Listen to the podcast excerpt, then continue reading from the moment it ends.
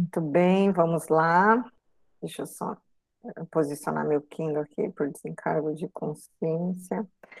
É, nós vamos, todos, é, acredito que todos tenham lido, né, o capítulo 3, que é um capítulo bem interessante.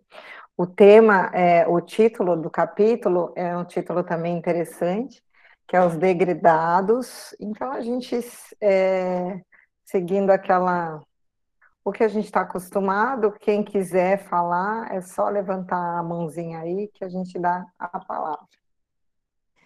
O capítulo ele já começa com Humberto de Campos nos falando que, que o, o, grande júbilo né, que tinha tomado conta de todas as entidades que se reuniam ali, que eram os trabalhadores do Senhor, né? Eles, ele, com, com o descobrimento da nova terra, ele fala, ele deixa bem claro que essas entidades elas já haviam vencido essas questões íntimas, essas questões que nós ainda temos grandes dificuldades e que elas estavam edificadas nas lições do Cristo. Né? Então eram entidades e espíritos que, através dos seus esforços, do trabalho de, de através de algumas reencarnações e do seu do seu esforço íntimo mesmo, do aprimoramento, elas já tinham conquistado aí essa, algumas virtudes e já se consideravam, assim, é, entidades um pouco mais elevadas. Além disso, ele fala que a Terra, neste momento, ela estava, assim, saturada, então, de energias divinas. Então, a, a, o planeta não só... É, é, não só o, a nova terra ali, né, ela estava recebendo uma energia tão, tão grandiosa e era tantas energias divinas, não só vindo do Cristo, mas vindos de todas as esferas mais altas, de todos os, imagino eu, né, que Humberto não fala isso, mas eu imagino que de, de outros espíritos crísticos, de outros governadores planetários, enfim, né, de toda essa pleia de espíritos aí que auxiliam a Deus né, na construção do, do universo, né, da, das, no avanço aí da humanidade e entre outras civilizações. Aí Humberto ele fala assim: no além ouviam-se as melodias evocadoras da Galileia, fecunda e agreste antes das lutas arrasadoras das cruzadas que lhe talharam todos os campos transformando num, num montão de ruínas, afigurava-se que a região dos pescadores humildes, que conheceu bastante assinalados os passos do Divino Mestre, se havia transplantado igualmente para o continente novo, é, novo dilatada em, em seus suaves contornos. Aí eu vou projetar aqui, deixa eu só desligar aqui, que eu sempre esqueço no WhatsApp. E eu vou projetar aqui para vocês. Só um minutinho. Uhum.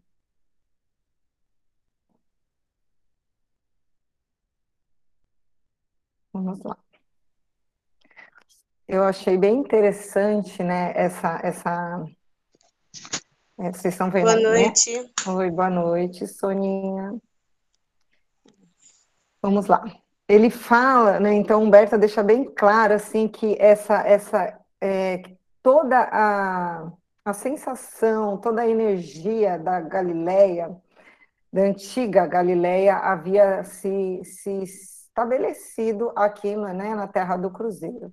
E aí eu trouxe aqui para vocês, só para a gente relembrar, né, a região que era a Galileia, que era essa região toda aqui, né, tinha todas essas cidades, é, Betsaida, Carfanaum, Genezaré, Magdala, Tiberíades, Nazaré, que a gente conhece bastante, e aqui a divisa, né, o Mar da Galileia, ou o Lago de Tiberíades, ou o Mar de Genezaré, né, a gente conhece por três nomes.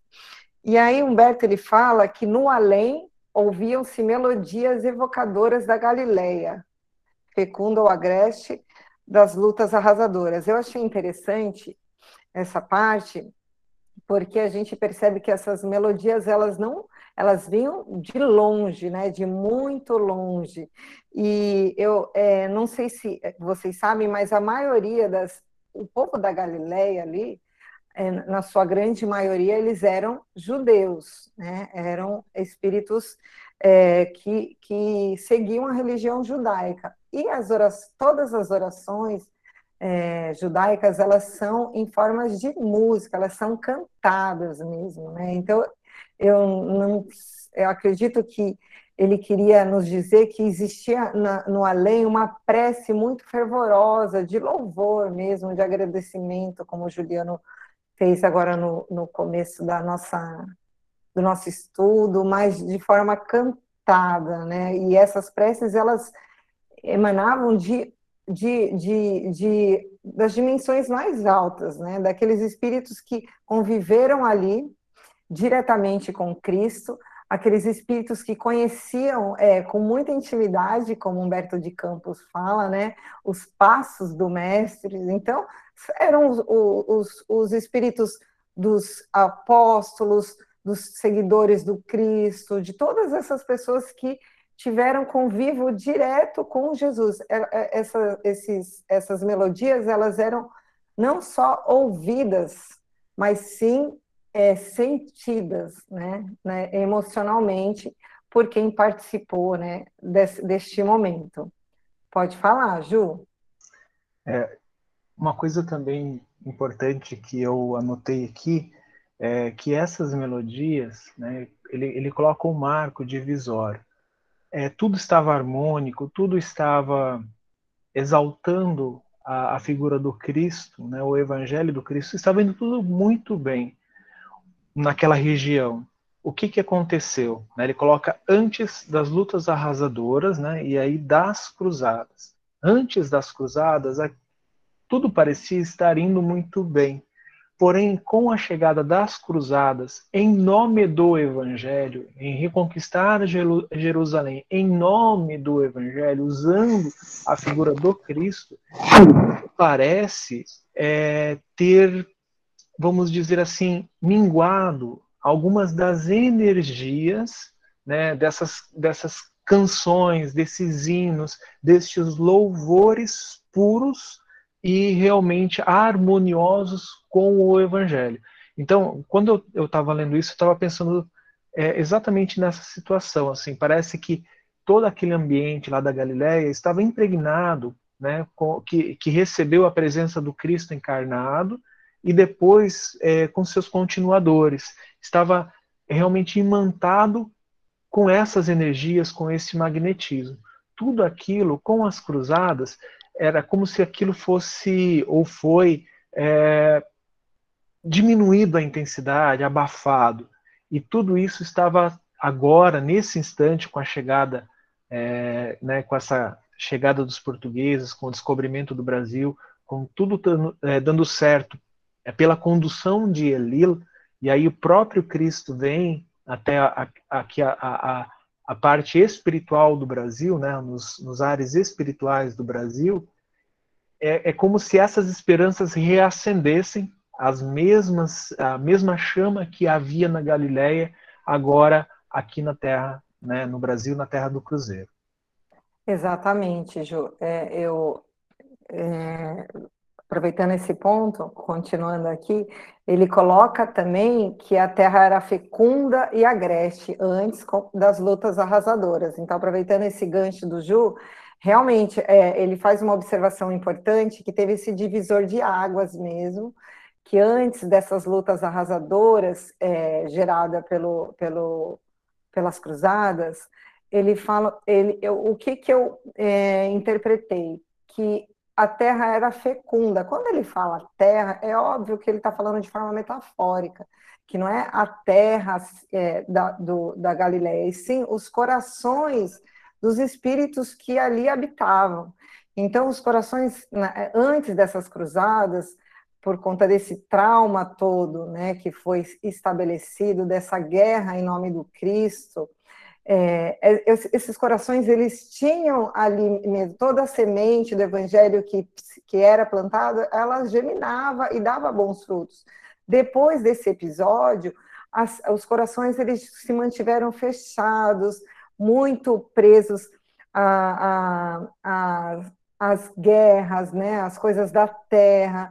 enfim, ali o Cristo ele não via mais possibilidade de, de pelo menos naquele momento, de, de florescer, né, de gerar nenhum tipo de, de, de boa nova, né, que o seu evangelho ali ele não tinha realmente mais espaço dentro dos corações do, do povo que habitava ali, diferente do tempo de quando ele andou, né, entre esses pescadores mais humildes. E aí Humberto fala também que afigurava-se que a região dos pescadores humildes, que conheceu bastante assinalados os passos do Divino Mestre, se havia transplantado igualmente para o continente novo. Então, assim, aquela, aquela Galileia, como a gente tinha falado, não territorialmente, mas de energia, de vibração, porque quando a gente, ele fala de terra, de energia, de vibração, que é, a gente precisa entender que é o padrão mental das pessoas que habitam aquela região, né? E aquela não existia mais, né? A predominância ali era não era de pacificadores, não era uma predominância de amor, de fraternidade. E toda essa energia havia sido transplantada no, na, na, com esperanças, né? é, essa semente na terra do cruzeiro, que é o Brasil. Né? E a gente sabe que também, como na Galileia, nos, é, nos cabe né? um trabalho intenso de aprimoramento, de, de busca né? pelo nosso, pela, pela, pela nossa redenção. E a gente precisa seguir esse exemplo que é Jesus para conseguir fazer com que essa semente do Evangelho para que essa árvore que foi transplantada aqui dê bons frutos. É, deixa eu só ver mais um pouquinho.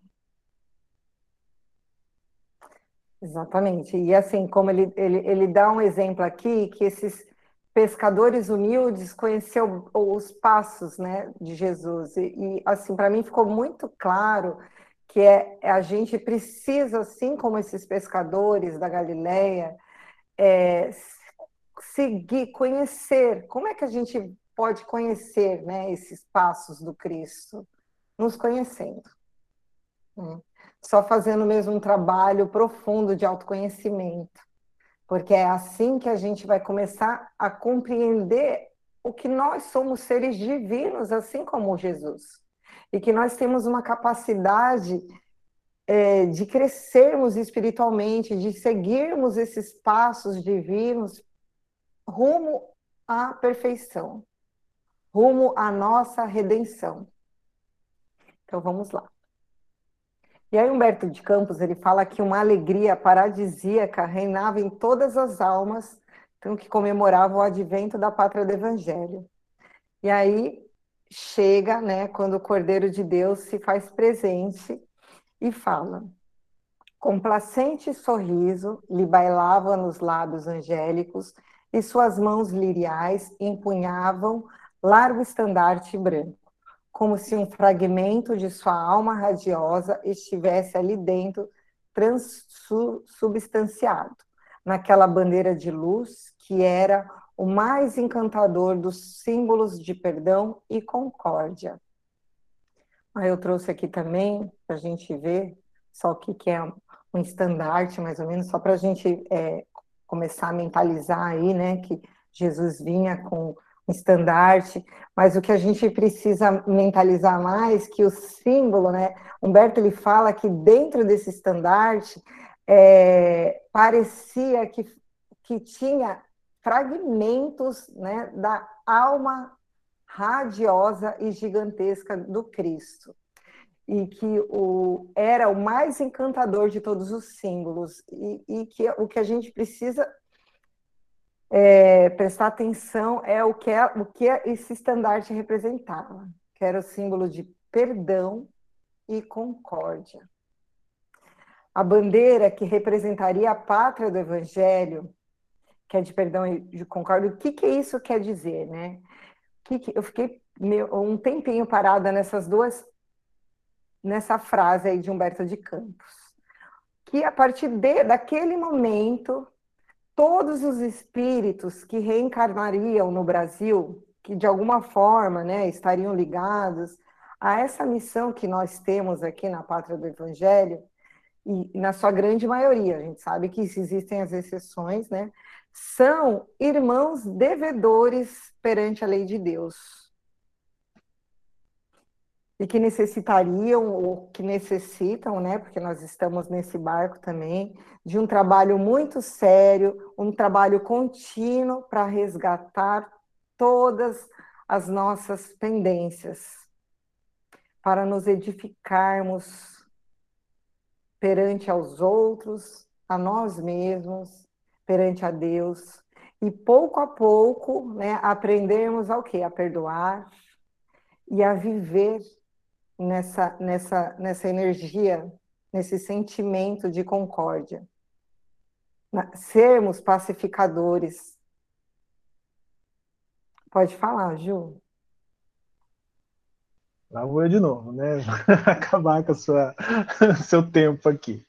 Mas é, eu achei interessante essa, essa mensagem, né? Esse simbolismo que, que vem com esse estandarte, né? Que, que a gente vai ver um pouco mais à frente, mas é, é, ele traz como se ele trouxesse é, a, a, permissão para o espírito que você vai falar daqui a pouco, né? É, e sobre a proteção dele, né? A permissão e sobre a proteção do Cristo para o trabalho que aqui será e, se, e continua, né? Que seria e que continua sendo realizado. É, uma coisa interessante sobre essa questão do perdão e da fraternidade que nós precisamos entender é que, veja, é, Cristo não escolheu, dentre todas aquelas nações que poderiam ter descoberto, conquistado o Brasil, ele escolheu a, a, assim, a, a, a, nação mais humilde, né, mais simples, mais é, assim tivesse estava em piores condições financeiras, vamos dizer assim, para que viesse ao Brasil. E estes espíritos que viriam para o Brasil estão na mesma, mesma sintonia, vou dizer dessa forma. Então, todos nós aqui no Brasil viemos é, em busca desta, destes dois né, pontos, que é o perdão e a concórdia. Eu me lembro de alguns livros, né, e principalmente de alguns mentores nos livros de André Luiz, falando que é, Deus utiliza-se daquela, daqueles espíritos menos evoluídos, né, que às vezes os mentores classificam como maus, para lapidar outros espíritos mais inferiores ainda, também classificados como maus. Então, é, ele não vai colocar um anjo, né, vamos dizer assim, nessa, nessa forma, um mentor altamente espiritualizado para conversar com o espírito mal, é, porque muitas vezes seria perda de tempo deste espírito que poderia estar sendo utilizado para outras é, frentes de trabalho na seara do mestre, na seara de Deus também. Então, nós que estamos um pouquinho melhores que os nossos irmãos, é, nós temos a tarefa de auxiliar. É mais ou menos isso que esses mentores querem dizer. E eu vejo, quando você falou dessa frase, eu estava analisando isso também, que nós viemos aqui para praticar o perdão e também sermos perdoados por aquilo que nós é, fizemos no nosso passado e ainda erros que a gente ainda comete, erros que ainda cometemos. Então, essa, esse sentimento de fraternidade que você falou e do perdão, é, é, é, ele precisa ser bem entendido. Né? Muitas vezes a gente quer que o nosso país, a nossa nação seja diferente, mas a gente precisa entender o porquê que Cristo quis transplantar a árvore do seu evangelho para cá e quais foram os espíritos que vieram para cá. Né? Ah, você vai começar a falar sobre isso agora e nos próximos capítulos, né? Eu não vou dar spoiler, a gente vai ver outros tipos de espírito, outra situação é, que nos leva, né, que soma a essa nossa conta aqui, a essa, essa, essa percepção, essa observação. Exatamente, Ju, muito bem apontado. É o que a gente precisa compreender, que precisa ficar bem claro para a gente, né, que a partir desse momento, assim, quando a gente pegar, se não me engano, é o capítulo 3, o, o capítulo 2 do Evangelho segundo o Espiritismo, que ele fala, há muitas moradas na casa do meu pai, é, o, o Espírito de São Luís, ele dá uma explicação para a gente sobre... É, quais são os tipos de mundos, né? E ele deixa bem claro qual é o tipo do, do, do nosso planeta, né? Que é o um mundo de expiação e provas. Mas, enfim, o que, o que precisa ficar bem claro para a gente é que Jesus olhou para o Brasil e falou assim: aqui eu vou colocar, vai ser um grande hospital de almas de espíritos que já caminharam comigo em algum momento e faliram, estão doentes da alma e necessitam né, é, expurgar, né, trabalhar e se empenhar. E a gente vai ver aí na frente que eu trouxe algumas informações também do livro do Emmanuel, A Caminho da Luz, e acho que vai ficar um pouquinho mais claro para a gente né, é, a nossa missão. Enfim, é, e aí de, é, Humberto nos fala assim: dirigindo-se a um dos seus elevados mensageiros na face do, da, do orbe terrestre, em meio do divino silêncio da multidão espiritual, sua voz ressoou com doçura. Ismael, agora vamos lá falar um pouquinho de Ismael. É, Antes, rapidinho, só para quebrar o gelo, que eu falei só para o Juliano. Não sei se todos sabem, mas meu marido é judeu. E, e eu falei assim para ele: Uri, vocês vão entender por que a piada. É, você, eu montando esse slide, falei: Você tem alguma coisa a acrescentar sobre Ismael? Ele olhou para mim e falou assim: Quem é Ismael? Eu falei: Mas é um judeu do Paraguai mesmo, porque não é possível. Eu vou ter que ficar te ensinando quem é Ismael. Mas vamos lá, brincadeira à parte, eu, eu vou coloquei aqui mais ou menos uma explicação. Pode falar, cara.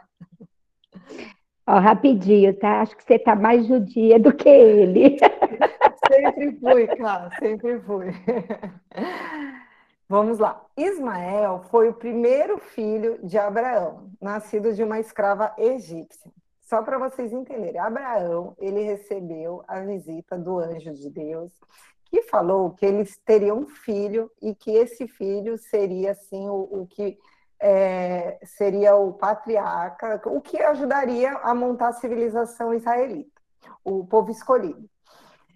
E só que Abraão já era um senhor de idade e Saraí, que a gente conhece como Sara, né?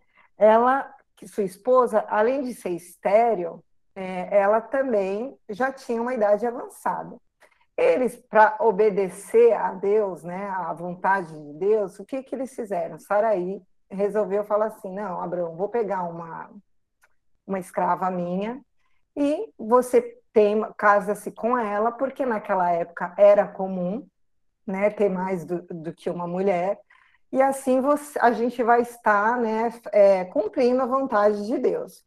Então, foi isso que Abraão fez, né? Ele casou com, com a Arã, se eu não me engano, vai aparecer o nome dela aqui, com Agar, desculpa, Arã é a irmã dele, e teve esse filho que foi Ismael.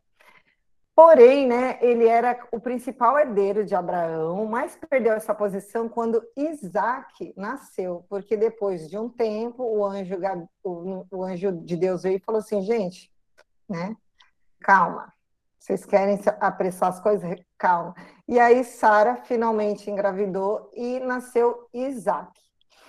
Ismael também foi pai de 12 tribos, que eu vou mostrar depois para vocês. Bom, Deus prometeu a Abraão que ele teria um filho, mas Saraí, que era estéreo, já contei isso tudo. Uh, ofereceu a escrava Agar para sua, ser sua segunda esposa. Isso está tudo em Gênesis, tá? Se vocês quiserem, está tudo explicadinho lá. Vou passar aqui. Então, a Abraão se casou, ela engravidou, e quando ela descobriu que estava grávida, a Agar, ela, ela tratava Sara com desprezo, é, e por ser estéreo. Então, Sara maltratou Agar. Aí fica essa, essa, essa descrição aqui, que a gente não sabe o quanto que isso é, é 100%, né? Que a gente não pode interpretar assim, enfim, rolou uma confusão entre Saraí, a primeira mulher de Abraão, com a escrava, e a escrava fugiu, né? A H fugiu para o deserto, e no desespero, lá, grávida ainda, Deus começou a chorar, a pedir clemência, porque lá no deserto, sem nada, né? Deus a, falou com ela e falou que o filho dela se chamaria Ismael e que teria muitos descendentes também. E pediu para que ela voltasse para a tribo, e ela voltou, começou a tratar bem Sara e teve seu filho. Depois de alguns anos, Sara engravidou de Isaac, e com, quando chegou sete anos, o desmamou. Esses anos aí também a gente não sabe, porque os anos eles contavam diferente. Abraão deu uma grande festa em nome de seu filho, o seu verdadeiro herdeiro. Ismael costumava zombar com Isaac, o que deixou Sara cada vez mais irritada ao ponto dela pedir para que seu marido expulsara Agar e o seu filho. Abraão aconselhou-se com Deus, que lhe disse: Não te pareça mal aos teus olhos acerca do moço e acerca da tua serva. Em tudo em que Sara te diz, ouve a sua voz, porque em Isaque será chamado a tua descendência, mas também do filho da serva farei uma nação, porquanto é tua descendência. Isso também está em Gênesis. Enfim, Abraão acabou mesmo dando um, algum dinheiro para Agar, e Agar sumiu no deserto com Ismael, eles foram expulsos da tribo, ele atendeu aí o, o pedido de Saraí, né, de Sara. E nós sabemos, uh, eu já coloquei aqui, né, que depois disso, Ismael, assim como Isaac, né, não sei se vocês sabem, as, a, o povo de Israel ele, ele foi composto por 12 tribos. Né, e Ismael também casou-se com Esau, que vocês vão ver que é filho, que é filha de Isaac, Olha a confusão, né? Roda, roda e você cai sempre, você acaba sempre. E no fim ele acabou atend... aí depois Abraão ficou doente, ele voltou e fez as pazes ali e enterrou seu pai. Mas só para a gente entender, todos eram herdeiros, é, vieram de Terá, que é pai de Abraão, que casou com Agar, e com Sara, que também é pai de Naor e de Arã. E de Abraão vieram Ismael, que deu origem aos ismaelitas, aos árabes, ao povo árabe, né? E de Isaac, que casou com Rebeca, veio Esau, a filha de Ismael casou com Esau, gente, desculpa, voltando aqui, e vieram o povo edominitas, o povo judeu, israelitas, é, a, a, enfim, a gente percebe que da, da mesma família segundo a Gênese, né, vieram todos as, a, a origem aqui das, da, da civilização. Tá? Então, vamos. Alguém quer acrescentar? Os professores de história? Podem ficar à vontade, porque são, tem bastante informação. Ótimo. Então, Jesus fala assim, continuando a fala lá do Cristo: Ismael, manda o meu coração, que doravantes sejas o zelador dos patrimônios imortais que constituem a terra do cruzeiro. Aí, que patrimônios são esses, né? São patrimônios é, não materiais, são patrimônios imortais. Lá na frente a gente vai ver que ele fala que é o quê? Deus, Cristo e caridade. Mas nós, eu não vou entrar nessa questão agora, eu vou entrar daqui a pouquinho na frente. E ele continua falando: recebe-a nos teus braços de trabalhador devotado da minha seara, como a recebi no coração, obedecendo às sagradas inspirações do nosso Pai.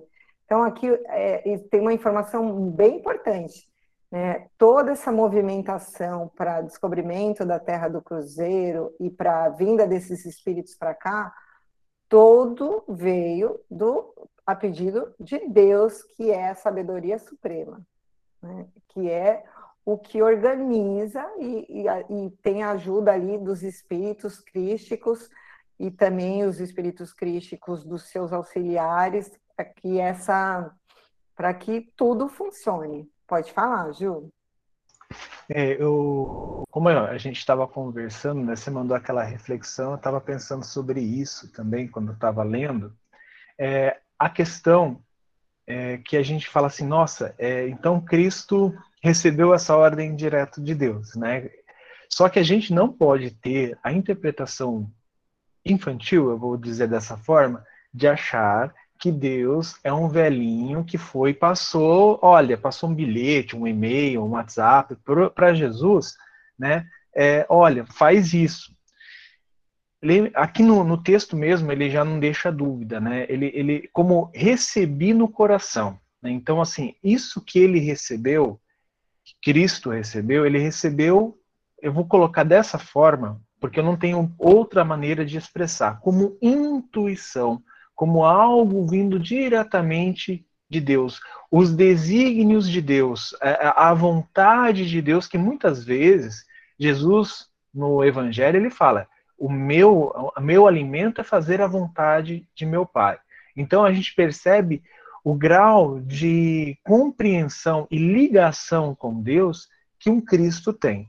Então aqui o que ele está falando é eu, eu compreendo perfeitamente a vontade de Deus que eu nem consigo falar assim explicar para você ah Deus é essa força Deus é este não pode colocar ser não pode colocar força, não pode colocar nada, porque é, tanto que os judeus eles não têm um nome para se referir a Deus, eles têm aquele tetragrama lá deles que é impronunciável, né?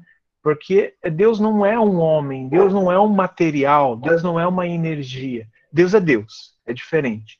Então, os cristos, eles chegam muito próximo a compreender Deus e entender os desígnios dele. E como Jesus coloca né? Ele recebe isso diretamente por, por estar ligado, por estar é, realmente recebendo isso do alto, é, diretamente no coração.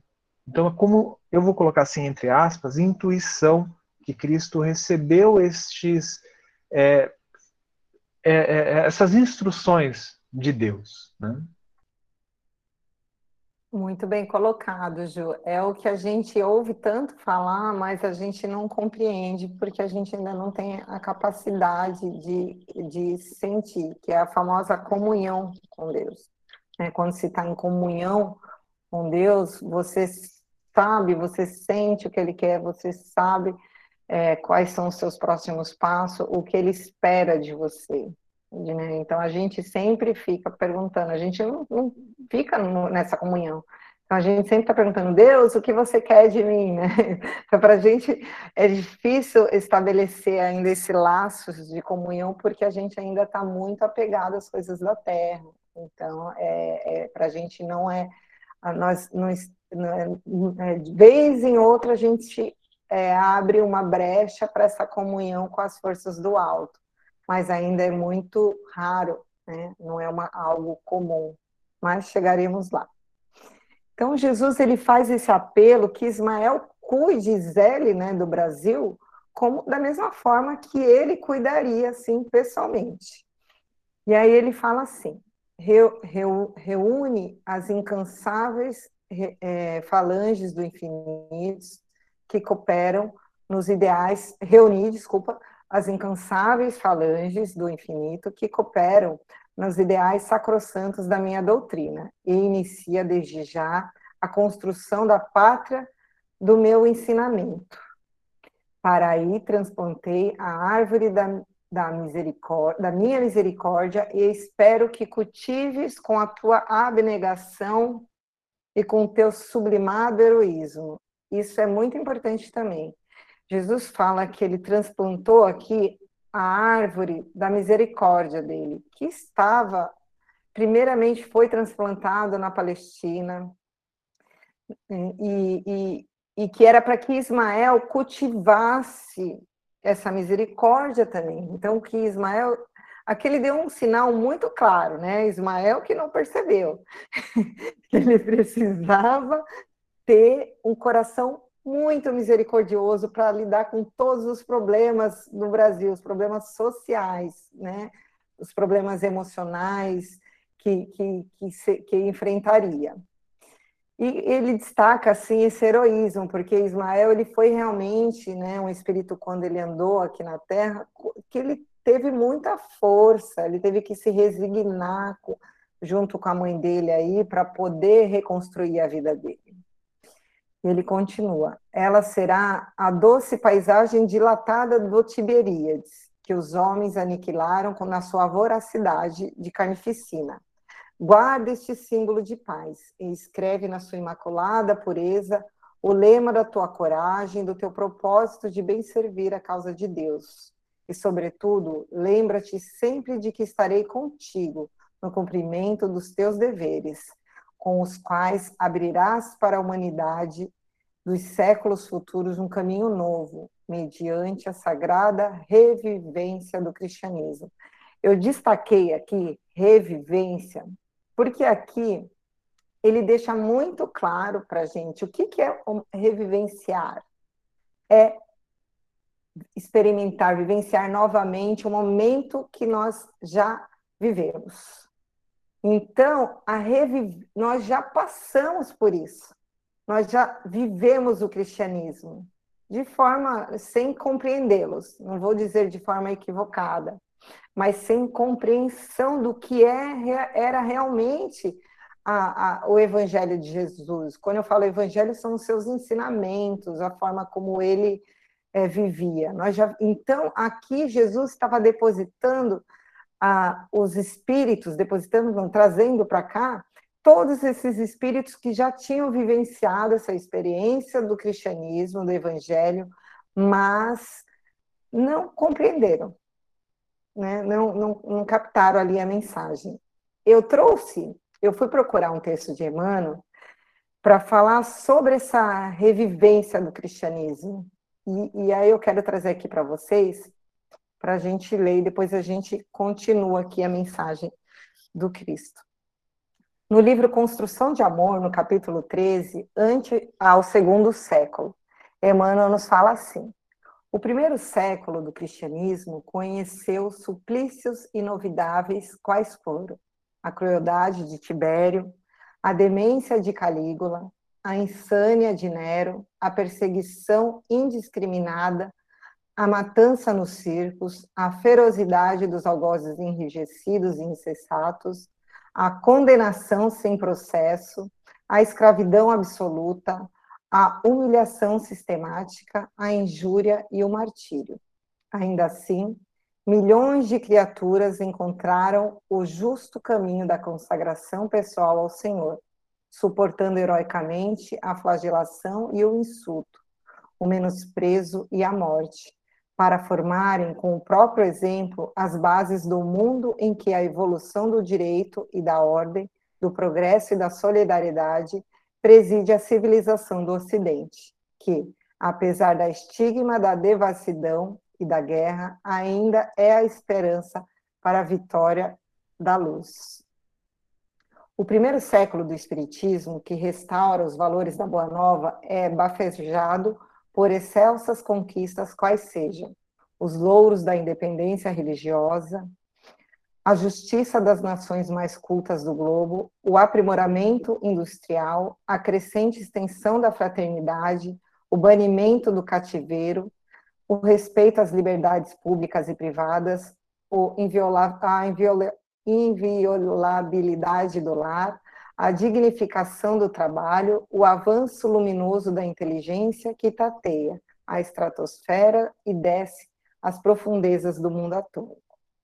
É por esse motivo que nós, os espíritas de agora, cristãos igualmente redivivos, com mais amplos fatores de segurança, somos convocados à redenção da terra, competindo-nos, porém, para isso, não mais o ânimo firme do contato com as feras e cruzes, escárnios e fogueira, mas sim a coragem varonil de vencermos a treva cristalizada conosco, em forma de indiferença e ociosidade, orgulho e rebeldia, instalando através do serviço e da educação o entendimento e o amor em nós mesmos, a fim de que o reinado do Cristo fulgure entre nós para sempre. Então a gente percebe com esse texto maravilhoso de Emmanuel, né, que para mim ficou muito claro, né, que é, a boa nova, o pedido de Jesus, a nossa missão aqui, né, como espíritas ou como simpatizantes, enfim, como cristãos, como ser humano, é justamente de vencermos essa treva que está cristalizada dentro de nós mesmos e que foi fruto do nosso plantio, né? Fruto, fruto das nossas escolhas equivocadas, do nosso erro, da nossa é, conduta errada e, e da, do, da, nossa ignorância. É, é, Humberto de Campos ele deixa bem claro para a gente aqui que nós vivemos tudo isso, já vivemos o cristianismo e não compreendemos, assim como né, muitos é, que estavam ali do lado do próprio Cristo não compreenderam, nós também não compreendemos. E, é, e, é, estamos aqui agora vivenciando essa oportunidade. Mas vamos continuar ao texto. E aí o Cristo continua: Ismael, recebe o lábaro bendito das mãos compassivas do Senhor. Não, desculpa, Humberto fala. Ismael recebe o lábaro bendito das mãos compassivas do Senhor, banhado em lágrimas de reconhecimento. E como se entrar em ação o impulso secreto de sua vontade, eis que a nívea bandeira tem agora uma insígnia na sua branca substância, em uma tinta celeste, inscrevera o lema imortal: Deus, Cristo e caridade. Gente, vamos lá, falar desse lema aí, que foi a, o impulso, se eu tiver feito a interpretação errada, me ajudem, da vontade secreta de Ismael, com certeza potencializada pelo Cristo e pelas forças ainda mais altas. Vamos falar desse lema que é o lema do Brasil, Deus, né? Por que Deus? Porque Deus é a inteligência suprema, é a causa primária de todas as coisas, Pai amoroso, misericordioso e é a força que promove tudo, a força provedora não só da terra, mas do universo. Cristo em segundo lugar, que ele é o quê? O nosso irmão mais velho é o ser mais perfeito que o Pai nos ofereceu para ser o nosso guia e modelo na humanidade. E ainda assim permanece bem próximo da gente. Né? E caridade, que trata-se do quê? A caridade a gente pode olhar como essa chama que deixa a nossa alma viva como os espíritos já nos, né, nos trouxeram, fora dela não há salvação. Em sua verdadeira assim, acepção, conforme entendia, né, que a gente acredita que entendia Jesus, pelo menos da forma como ele nos ensinava, a caridade tratava trata-se da indulgência, da benevolência e do perdão das ofensas. Lembra lá? Perdão e concórdia. E esses conceitos, é, essa bandeira aí de Ismael, eles devem ser conceitos da nossa vida. Deve ser um roteiro que nós devemos seguir para conquistar essa verdadeira fraternidade aí que Jesus espera de nós. O programa, a gente precisa entender que o programa de Ismael não é só o programa de Ismael, é o nosso programa. Né? É o programa onde a doutrina espírita também tem se alicerçado como consolador prometido por Jesus. Essa bandeira aí que Jesus entregou para Ismael tem que ser uma bandeira viva nos nossos corações. Agora que a gente tem esse conhecimento, tem que ser essa bandeira Deus, Cristo e caridade. Porque quando a gente tem o coração caridoso, a gente não faz mal para nós e para ninguém. Né? A gente tenta alicerçar as nossas vidas é, é, perante a lei de Deus. Alguém quer complementar alguma coisa? Vamos lá. E aí, Humberto fala assim para a gente: todas as almas ali reunidas entoam um hosana melodioso e intraduzível à sabedoria do Senhor do Universo são vibrações gloriosas da espiritualidade que se elevam pelos espaços ilimitados, louvando o artista inimitável e o matemático supremo de todos os sóis e de todos os mundos. Então era um, um, um, salmo de louvor assim, né, a Deus, né, pela por, por essa grandiosidade que é o nosso mundo, que é o nosso universo. Então, Ismael, acompanhando né, um grande exército de espíritos, que ele, é, Humberto deixa bem claro que eram espíritos redimidos e luminosos. Ele, ele desce à terra, então, assim, tudo isso estava acontecendo lá no alto, né? Ele desce à terra, é onde será é o Brasil, e ele deixa bem claro que aqui seria a sua oficina de trabalho, né? E que trabalho que Ismael está tendo, né, gente? Enfim, aí Humberto começa a relatar um episódio da história, é, não só né, da história, não só o Brasil, mas parece que eu até conversando com a Clara, quando eu estive lá, ela falou que muitos países assim que eram novos, muitos lugares que eram descobertos, eles eram utilizados para prisões, né, para, exilar mesmo a, algum, alguns prisioneiros, desafetos políticos, enfim. Né? Então, eles aproveitavam dessas regiões inóspitas na época, com o intuito também de povoar, né? não só de isolar o prisioneiro, mas também com o intuito de povoar né? É, essa, essas regiões. Então, ele fala que dois degredados do rei Dom Manuel I é, destinou ao exílio, e aí ele relata aquele episódio de Afonso Ribeiro, que era.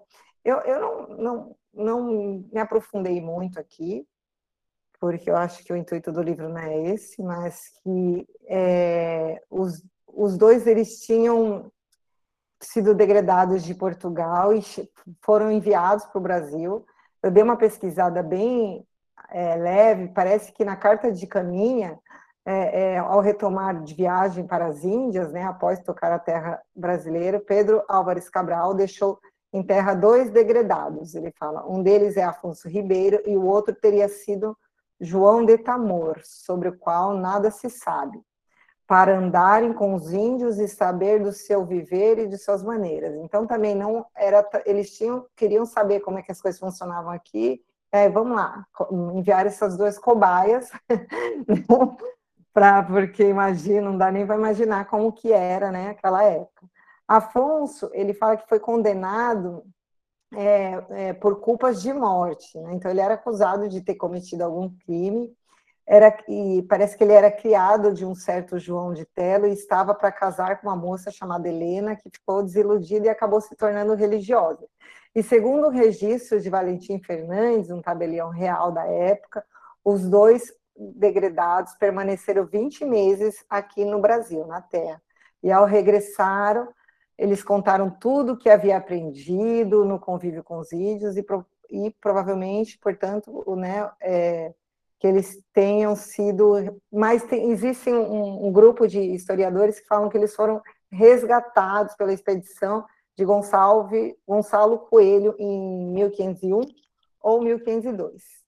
Mas também consta nesse, nesse relato histórico essa, essa o que Humberto de Campos nos traz, né, que é a partida de quando Cabral estava partindo, Afonso Ribeiro, no auge do seu desespero, apossou-se de uma piroga e se aventurou mar adentro na tentativa de alcançar a frota com os homens que o deixaram.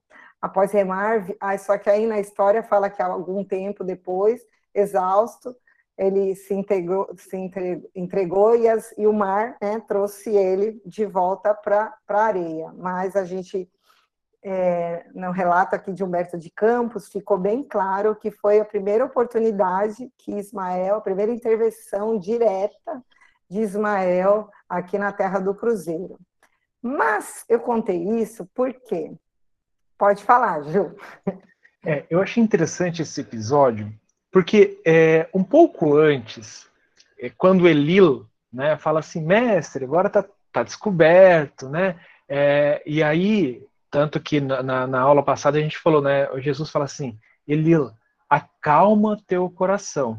Ele estava preocupado em pirataria, de roubar os tesouros, a, de dividir o Brasil, né? É, porque assim, a, o formato do Brasil, a sua imensidão, o tamanho dele, ele estava preocupado com isso, né? Com a ambição das nações. E aí Jesus fala: não, olha, acalma teu coração, Eli, não, né, ali você não vai intervir.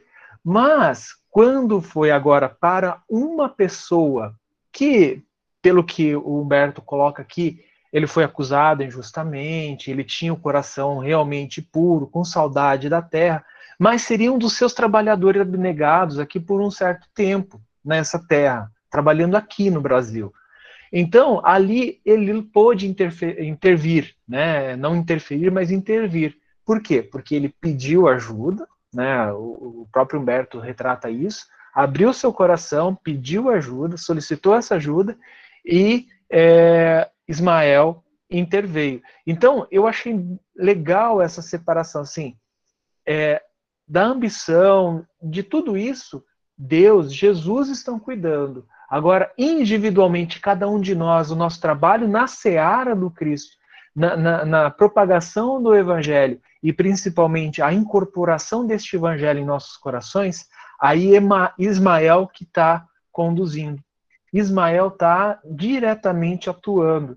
Então, assim, é, é, estranho a gente pensar que a gente está abandonado ao Léo. Isso é ilusão. Ismael está sempre junto com a gente nessa questão é, quando se trata de levar esse estandarte, esse estandarte do Cristo adiante, além. Né? Exatamente, Ju. E eu achei interessante também que é, essa história, porque quando a gente começa o capítulo, o título do capítulo é, é, os, é Os Degredados. E aí dá a impressão que você, se você não lê com os olhos de ver, né, é, e dá a impressão que é, Humberto de Campos queria somente contar a história, que o capítulo tem como é, é, título a história desses dois degredados de, de, é, de Portugal. Mas eu queria, eu destaquei isso por quê?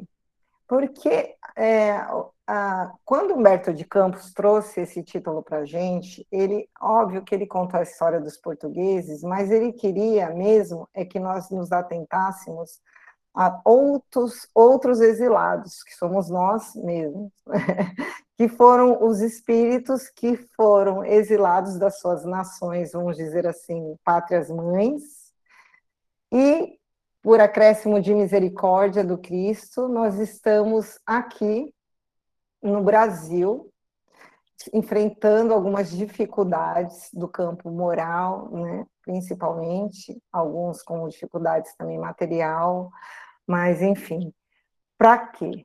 Para nos aprimorarmos. Fomos enviados para cá com o intuito de que nós aprendamos uma série de questões que a gente vai ver agora com um que eu vou trazer aqui para vocês. Não não está acabando ainda, tá? A gente tem bastante coisinha ainda, porque só nessa parte aqui a gente vai ficar que quando Humberto fala assim. Primeiramente, surgiram os índios, que eram os simples de coração. Em segundo lugar, chegavam sedentos de justiça divina. Deixa bem claro, né? Justiça divina. E mais tarde viriam os escravos com a expressão dos humildes e dos aflitos, para a formação da alma coletiva de um povo bem-aventurado por sua mansidão e fraternidade. Naqueles dias longínquos de 1500, já ouviu no Brasil, já se ouviu no Brasil os ecos acariciadores do Sermão da Montanha. Gente, eu falei para Juliana, eu falei para minha irmã também. Eu rodo, rodo, giro, o mundo, olha, o mundo acaba, o mundo volta e eu tô sempre no sermão do monte. Eu não aprendi, eu estava lá e não aprendi nada, eu devia estar tá causando que tudo que acontece na minha vida está ligado ao sermão da montanha. Mas vamos lá. É, eu vou trazer aqui para vocês uh, o que eu achei muito interessante, essa informação que Humberto de Campos nos dá.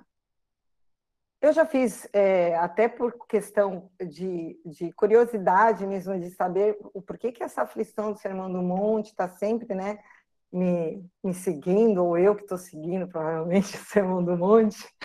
É, eu já fiz uma palestra sobre Sermão do, da Montanha, sobre as bem-aventuranças, para falar a verdade. E aí eu, eu busquei lá na minha palestra antiga e também busquei em outras informações algo que para a gente refletir. Vamos lá.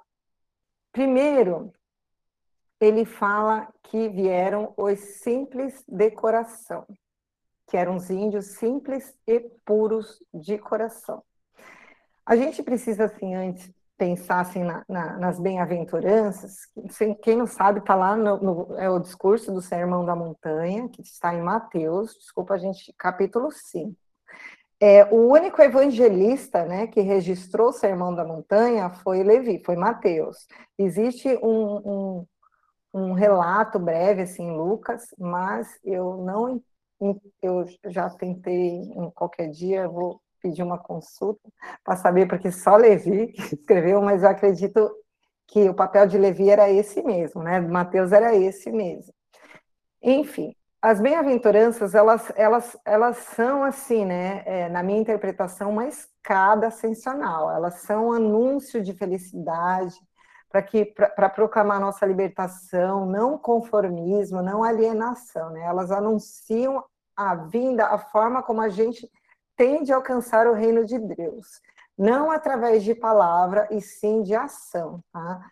é, para tornar presente esse mundo de justiça, esse mundo de amor, esse mundo de fraternidade. Quero deixar bem claro aqui também que é minha interpretação, tá, gente? Então, se vocês tiverem uma interpretação diferente, vocês podem colocar. Não, é, assim, é muito difícil é, parábola. A gente não tem a capacidade ainda, por mais que a gente se esforce, de interpretar, né, na sua essência máxima. Então, vamos lá. Primeiro, primeiro vieram os simples e puros de coração, que eram os índios. E aí que a bem-aventurança que a gente lembra. Bem-aventurados os puros de coração, porque verão a Deus. O que, que né, é pureza de coração? É, antes de falar assim um pouquinho, a gente percebe que são nove bem-aventuranças, sendo sete de conquista de virtudes, uma de perseverança e a última é de alerta, tá? Essa é de virtude. O que, que é ser puro de coração, né? O que a gente imagina que é uma pureza. Né? A gente confunde pureza com ingenuidade, né? Quando a pessoa é ingênua. Mas não, o coração puro, ele sabe o que é maldade, ele mas ele não pratica, ele não se compraz com a maldade. E o coração puro é aquele coração prudente e, acima de tudo, ele sabe tirar da situação ruim ou de uma pessoa que causa mal para ele uma coisa boa. É, o Cristo tinha esse coração puro, ele olhava para a maldade do mundo, para maldade que ainda tem em nosso coração, e ele via o quê? Ele via a nossa potencialidade. Então, os índios, segundo Humberto de Campo, eles eram simples de coração, eles tinham pureza, essa pureza de coração. Depois vieram os portugueses, que eram os que tinham sede de justiça divina. E que nós lembramos do quê? Bem-aventurados os que têm fome e sede de justiça, porque serão saciados. Essa, eu acho que é a bem-aventurança assim mais difícil para nós assim de, de interpretar, né? Porque a gente faz uma confusão danada entre justiça e vingança. Né? Porque a gente como para fazer justiça só sendo Deus, né? Porque só Deus que tem a capacidade ali de julgar e mesmo tendo essa capacidade de julgar, ele não faz, né? Ele não julga. No contexto das bem-aventuranças, né, o que, que a pessoa que tem fome e sede? São aqueles que desejam, que anseiam a justiça plena, a justiça do reino de Deus. Se a gente for pensar em, um, em uma palavra fundamental nas bem-aventuranças e no Evangelho de Mateus, que são aquelas que, que têm um sentido comum, é assim, de dar a cada um o que pertence, o que é seu. Essa é a justiça plena. Ou seja, a cada um segundo as suas obras. É, então, assim, os portugueses, pelo que Humberto de Campos nos relata, eles tinham essa sede de justiça divina. Eles, é, eles trabalhavam e eles, eles se empenhavam é, mesmo a gente sabendo que eram por coisas materiais, por fins, enfim, mas eles tinham essa, eles tinham essa compreensão, eles tinham essa sede de que o trabalho deles fosse saciados por Deus de alguma forma. E Humberto fala também que os africanos vieram como os humildes e os aflitos. E aí aqui a gente percebe duas, duas bem-aventuranças, uma de virtude, que é a humildade, e uma de resignação. Quando ele fala, bem-aventurados os humildes e os pobres de espíritos, porque deles é o reino dos céus. E bem-aventurados os que choram ou os aflitos, dependendo da interpretação, porque serão consolados. É, a virtude, né, a gente, se a gente for ver, a primeira bem-aventurança é bem-aventurados os humildes e os pobres de espírito. Então a gente percebe que a primeira virtude é a humildade. Quando o Cristo lá no Sermão do Monte, ele traça esse roteiro essa, essa, essa escada ascensional, ele, a, primeira, a primeira virtude que ele fala que a gente precisa ter é a humildade. Por quê, gente? Porque a humildade, ela é o que abre espaço para que nós aceitemos as nossas limitações, nos coloquemos no, na, na situação de aprendizes e desta forma, aprendizes que eu digo da vida, aprendiz do Cristo, né? aprendiz do todo. Dessa forma, a gente consegue realmente progredir. E veja assim que a gente muitas vezes coloca essa, essa é, humildade como sendo uma virtude muito difícil de conquistar, muito distante. Realmente, eu acredito assim, na sua essência mais pura, ela deve ser mesmo, ainda não alcançamos, mas nós te, é, temos traços de humildade. É, é com esses traços de humildade que nós já temos essa semente que a gente está aqui hoje, com, com o coração aberto para aprendermos, que a gente reconhece os nossos erros, que a gente reconhece as nossas limitações e que a gente tem essa sede mesmo de evoluir, de galgar esses degraus aí.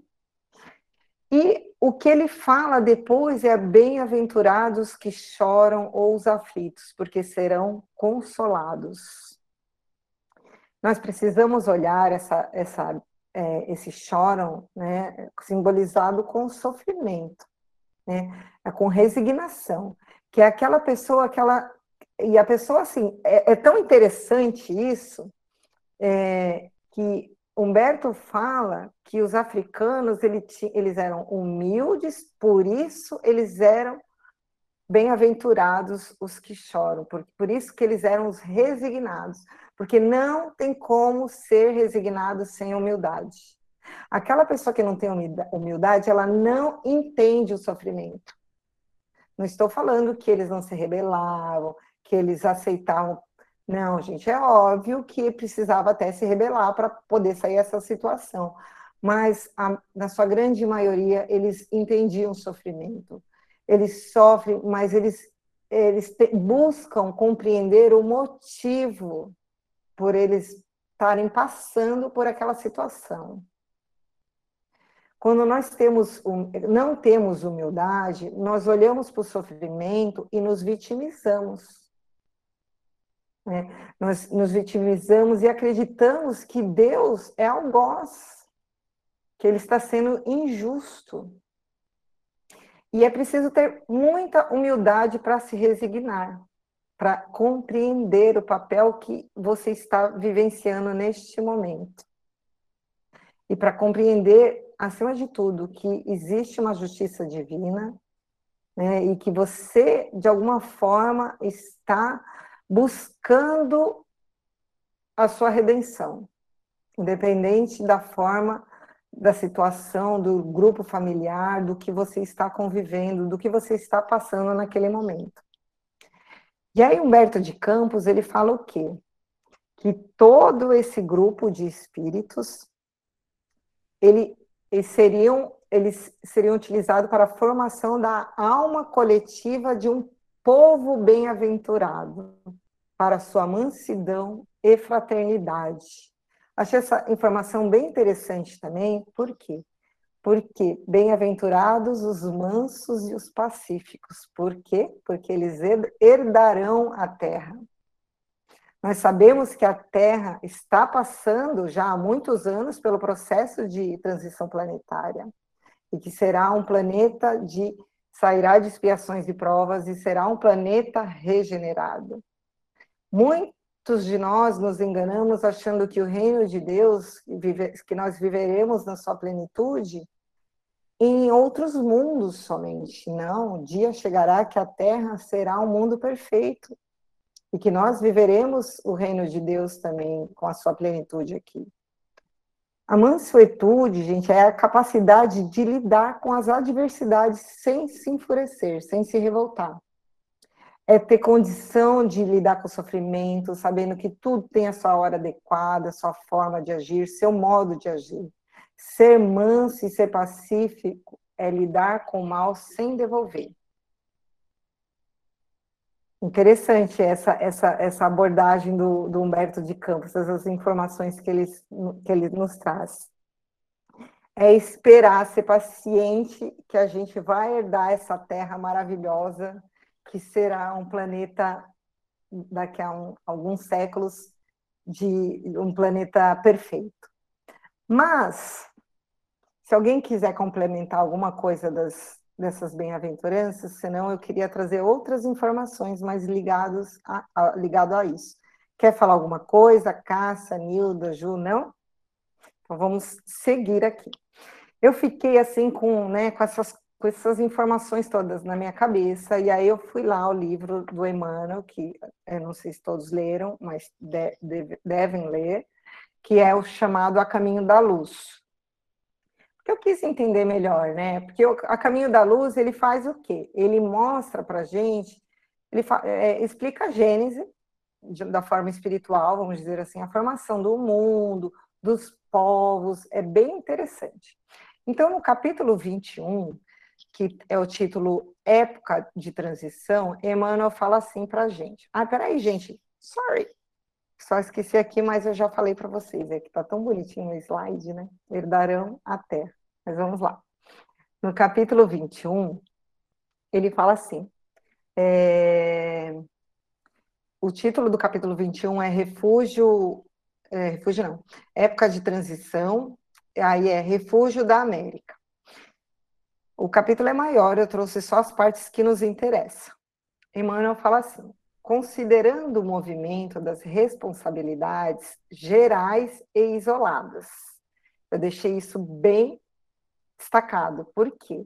Porque nós sabemos que existe um comprometimento ou karma, como algumas pessoas gostam de utilizar, coletivo, que é do país, da cidade, enfim. Mas existem não só coletivas, responsabilidades individuais também do espírito. Então vamos lá. O plano invisível sobre a orientação de Jesus conduzia para a América, não só aqui, tá? Para a América do Norte, lembrando que eles falaram no começo também, né? Continente americano, todos os espíritos sinceros e trabalhadores que não necessitassem de reencarnações no mundo europeu, onde indivíduo, indivíduo, indivíduos e coletiva, coletividades se prendiam, cada vez mais na cadeia das existências das provações expiatórias. Então, assim, ele deixa bem claro, né, que esses espíritos que já tinham vivido, assim, experiências ali e não tinham mais a necessidade de encarnações, é, é, não se prendiam mais à, à Europa, nem coletivamente e nem para resgatar questões individuais. Para o hemisfério do Novo Mundo, afluíam todas as entidades conclamadas à organização do progresso futuro. Muitas dessas personalidades haviam adquirido o senso de fraternidade e da paz. Depois de muitas lutas no antigo continente, exaustas de procurar a felicidade nos limites estreitos dos sentimentos exclusivistas, sentiam no íntimo as generosas florações de reformas edificantes, compreendendo a verdadeira solidariedade na comunidade universal. Foi por essa razão que, desde os primórdios, as organizações políticas do continente americano se tornaram baluartes da paz e de fraternidade para o orbe inteiro. É que a permanência no seu solo e nas luzes ocultas do seu clima social era considerada por todos os espíritos uma, como uma bênção de Deus em face das sucessivas inquietações europeias.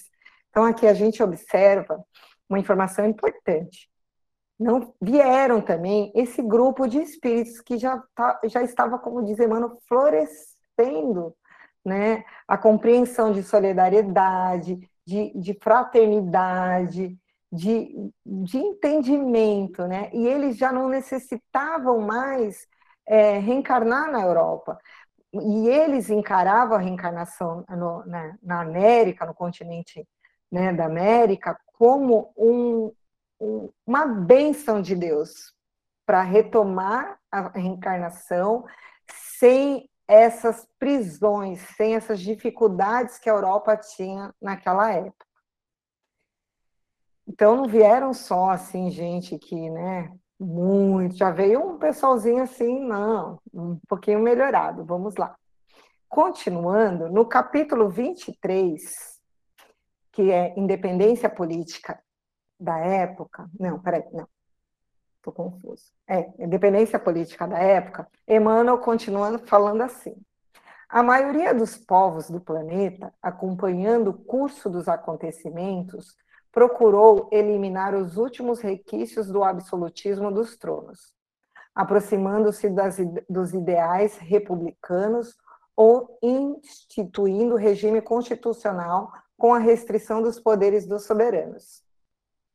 A América, destinada a receber as sagradas experiências da Europa para a civilização do futuro, busca aplicar os grandes princípios dos filósofos franceses à sua vida política, caminhando para as mais perfeitas emancipação. Seguindo o exemplo das colônias inglesas, os quatro vice-reinados da Espanha procuraram lutar pela sua independência. No México, os patriotas não toleraram, toleraram outra soberania além da própria, e no Sul, com a ação do Bolívar, e com as deliberações do Congresso de Tucumã, em 1816, proclamava-se a liberdade política das províncias da América Meridional. O Brasil, em 1822, erguia igualmente o seu brado de emancipação com Dom Pedro I, sendo digno de notar-se o esforço do plano invisível na manutenção da sua integridade territorial, como Juliano já falou, quando toda a zona sul do continente se fracionava em pequenas repúblicas, atento à missão do povo brasileiro da civilização do porvir. E eu vou continuar mais um pouquinho, deixa eu só ver aqui o que, eu tenho, se eu tenho mais alguma coisa. Vamos lá. E aí, ele fala assim: a América do futuro e o futuro. Deixa eu só fechar um negocinho aqui, gente ele fala assim: embora compelida a participar das lutas próximas pelo determinismo das circunstâncias de sua vida política, a América está destinada a receber o cetro da civilização e da cultura na orientação dos povos por vindouros, em torno dos seus celeiros econômico, reunir-se-ão a experiências europeias, aproveitando o esforço penoso dos que tombaram na obra da civilização do Ocidente para a edificação do homem espiritual, que há de sobrepor-se ao homem físico do planeta, no pleno conhecimento das, dos grandes problemas do ser e do destino. Então, aqui, Emmanuel deixa muito claro né, quem foi que veio para cá, qual que, o que, que aconteceu, qual que foi a nossa queda, né, que a gente se deixou, deixou o homem físico, né, as coisas da terra se sobressair, e os que, apesar, as, o cabedal de, de experiências que nós tivemos no passado, na Europa, né, farão com que a gente agora consiga, tente edificar esse homem espiritual. Para esse desiderado grandioso, é, apresta-se o plano espiritual no afã da elucidação dos nobres deveres continentais. O esforço sincero de cooperação no trabalho de construção da paz não é aí uma utopia, como na Europa saturada pelos preconceitos multisseculares. Nos campos exuberantes do continente americano estão plantadas as sementes de luz da árvore maravilhosa da civilização do futuro. Então a gente observa que Emmanuel traz assim informações preciosas para a gente, de, né, de como, de, de qual foi a composição do nosso, do continente americano, tanto dos Estados Unidos, do México, de todos, né, é, não só do Brasil, mas a gente sabe também da, da importância que tem, o, o, papel fundamental que tem o nosso país né, nesse, nesse, nessa missão. Se ninguém quiser completar com mais nada, eu queria trazer mais um trechinho desse mesmo livro. Alguém quer falar alguma coisa? Para a gente finalizar. Com um pedido encarecido para que a gente não. É... Ver, que a gente não é, faça interpretações é, literais, apocalípticas, tá? Porque esse não é o propósito da doutrina, nem de Emmanuel, e nem do Chico, e nem da espiritualidade. No final desse livro, estou trazendo um spoiler, a pessoa nem leu, eu já estou trazendo o final do livro.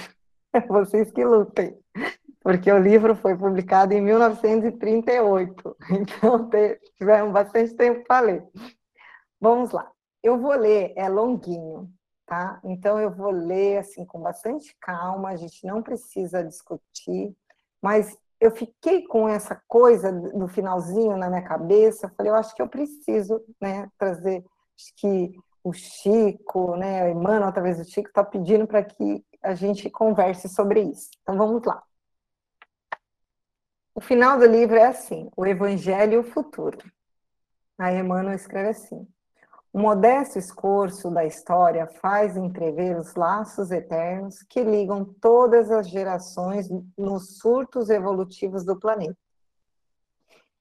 Muita vez, o palco das civilizações foi modificado, sofrendo profundas renovações nos seus cenários, mas os atores são os mesmos. Entenderam, né, gente? O palco muda, mas os atores são os mesmos caminhando nas lutas purificadoras para a perfeição daquele que é a luz do princípio. Nos primórdios da humanidade, o homem terrestre foi naturalmente conduzido às atividades exteriores, desbravando o caminho da natureza para a solução do problema vital. Mas houve um tempo em que sua maioridade espiritual foi proclamada pela sabedoria da Grécia e pelas organizações romanas. Nessa época, a vinda do Cristo ao planeta assinalaria o maior acontecimento para o mundo, de vez que o Evangelho seria a eterna mensagem do céu, ligando a Terra ao reino luminoso de Jesus, na hipótese da assimilação do homem espiritual, com respeito aos ensinamentos divinos. Mas a pureza do cristianismo não conseguiu manter-se intacta Tão logo regressaram ao plano invisível os auxiliares do Senhor, reencarnados no globo terrestre para a glorificação dos tempos apostólicos, o assédio das trevas avassalou o coração das criaturas. Decorridos três séculos da lição santificante de Jesus, surgiram a falsidade e a má adaptando-se as conveniências dos poderes políticos do mundo, desvirtuando-se-lhes todos os princípios por favorecer doutrinas de violência oficializadas.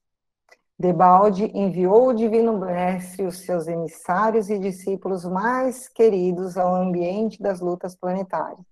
Bora os apóstolos reencarnar, tudo de novo quando não foram trucidados pelas multidões delinquentes ou pelos verdugos das consciências, foram obrigados a capitular diante da ignorância, esperando o juízo longínquo da posteridade. Desde essa época em que a mensagem evangélica dilatava a esfera da liberdade humana, em virtude da sua maturidade para o entendimento das grandes e consoladoras verdades da existência, estacionou o homem desde aquela época, estacionou o homem espiritual em seus surtos de progresso. Gente, estacionamos.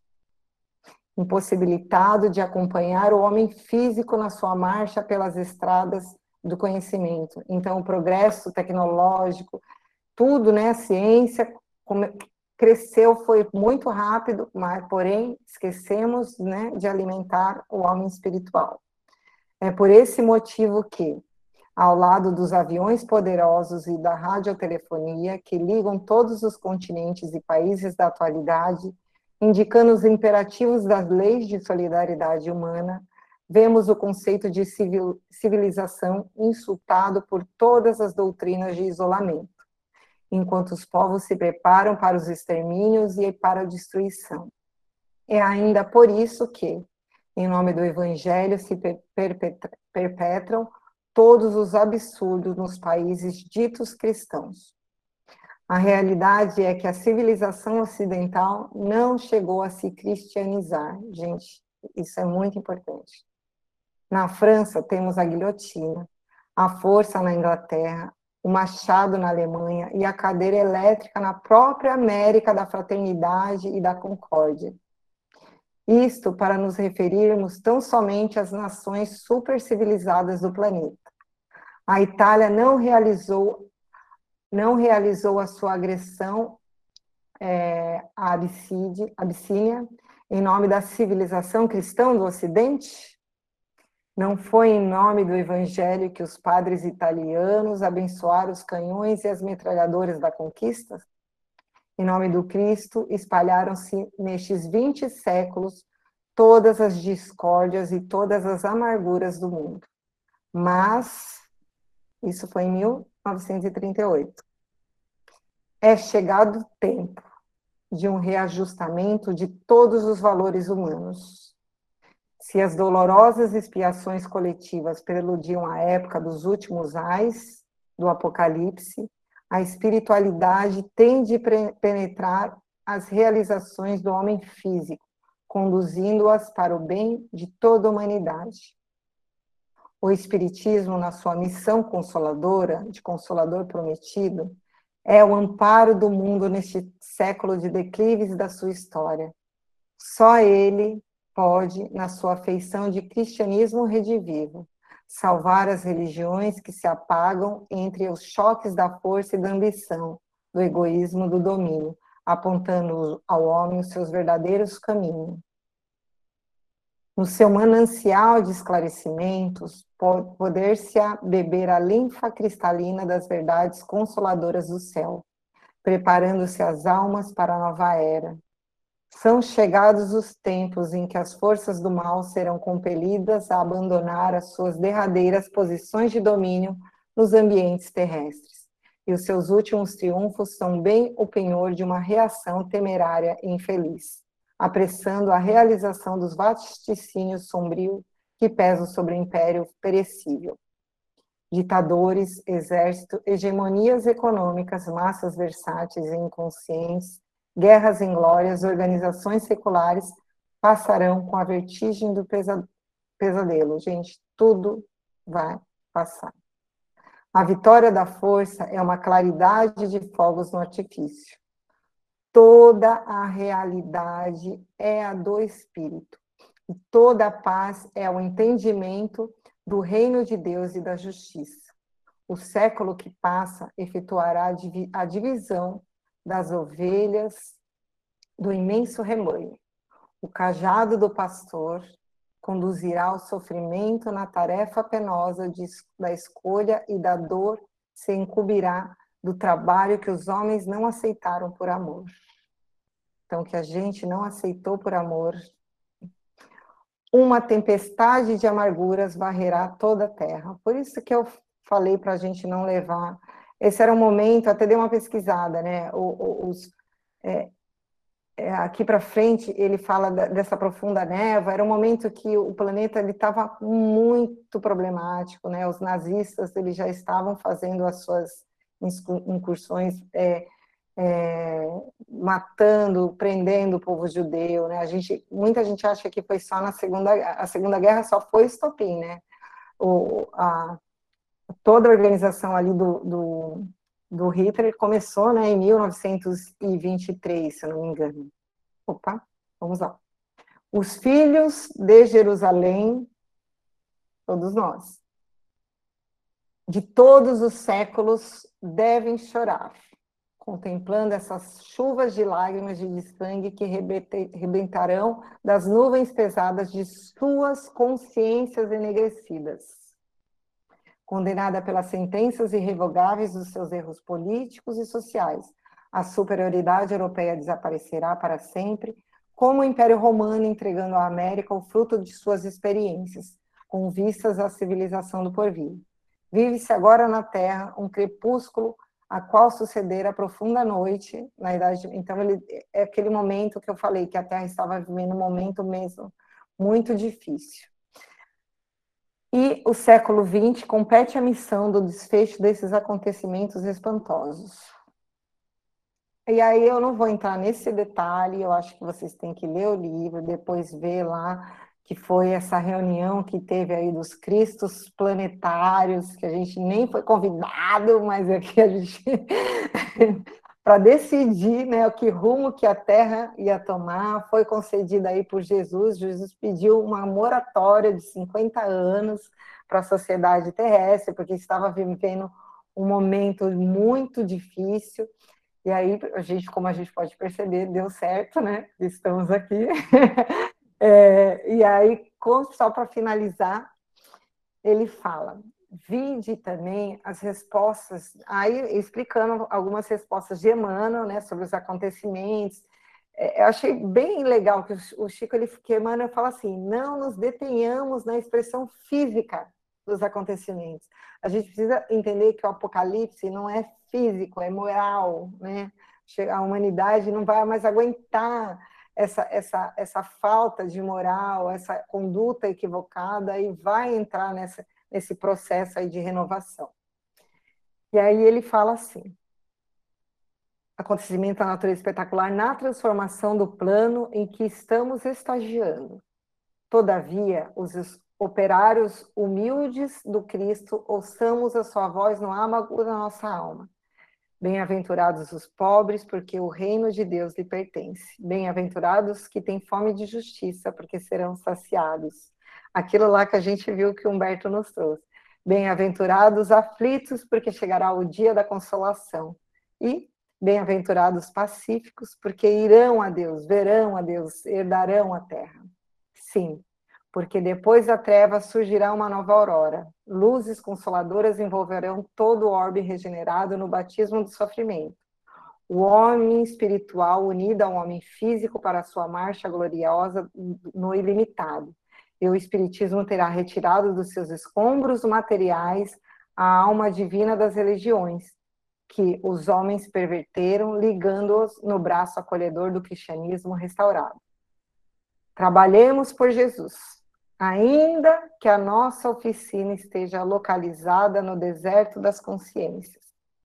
Todos somos os chama chamados ao grande labor e o nosso mais sublime, sublime dever é responder aos apelos do escolhido. Revendo os quadros da história do mundo, sentimos um frio cortante nesse crepúsculo do doloroso da civilização ocidental. Lembremos a misericórdia do Pai e façamos as nossas preces.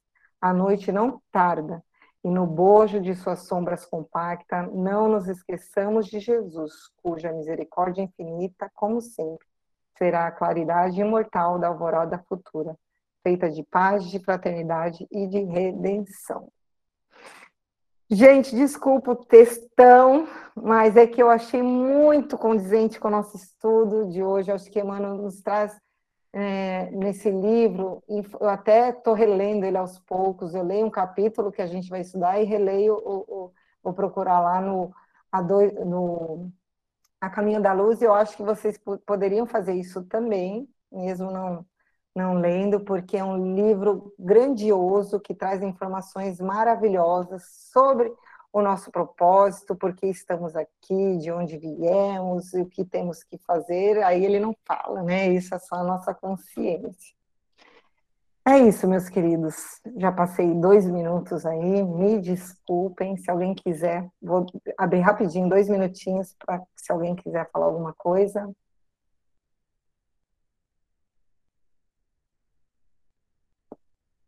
Nada? Pode falar, cara. É, você estava lendo o texto do A Caminho da Luz, e eu estava aqui te ouvindo e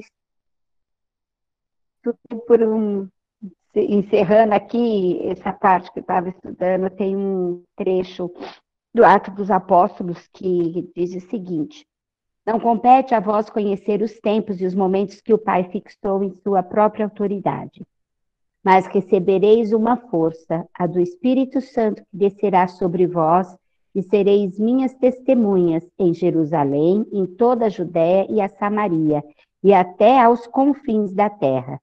Dito isto, foi elevado à vista deles, uma nuvem o ocultou a seus olhos. É, eu acho assim que não à toa estamos aqui reunidos estudando tudo isso. É, somos os chamados, somos chamados. E até quando nos negaremos ao ouvir o chamado? Mais uma vez estamos sendo chamados.